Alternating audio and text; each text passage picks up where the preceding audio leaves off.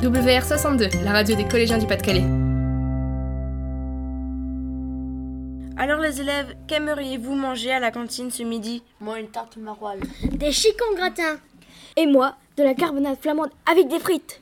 Eh oui, vous avez bien sûr reconnu les plats emblématiques du Nord, de notre belle région des Hauts-de-France. Mais connaissez-vous vraiment ces spécialités? Si vous avez envie d'en savoir un peu plus sur notre gastronomie locale, c'est par ici. Pas besoin d'être ch'ti pour aimer le chicon.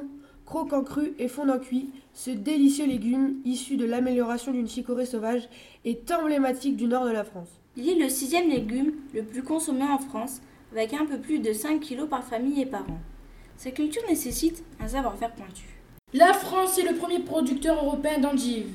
Mais le Nord-Pas-de-Calais et la Picardie représentent 93% de la production nationale. Avec près de 140 000 tonnes produites de septembre 2018 à août 2019.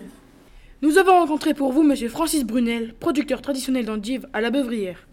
Quelle est la différence entre le chicon et l'endive? Le chicon, c'est un, c'est un, truc, euh, c'est un nom plus euh, de la région que l'endive, c'est, général, quoi. C'est, le vrai nom de, du légume. Quoi. Et dans le Nord, on dit plutôt des, des chicons. Quoi. Comment se cultive l'endive? Elles se cultivent dans les, moi, c'est des couches traditionnelles, dans le noir, et chauffées. Il faut les forcer, les endives. Ça, euh, l'endive se sème euh, aux alentours du 10 mai, au début mai. le, plus, le mieux, c'est aux, alentours du 10 mai. Et elle se récolte euh, à partir du 10 octobre. Il faut 5 mois de terre pour la- l'arracher des champs, vous savez. Et à partir de là, bon, on les arrache euh, régulièrement et on les met en couches.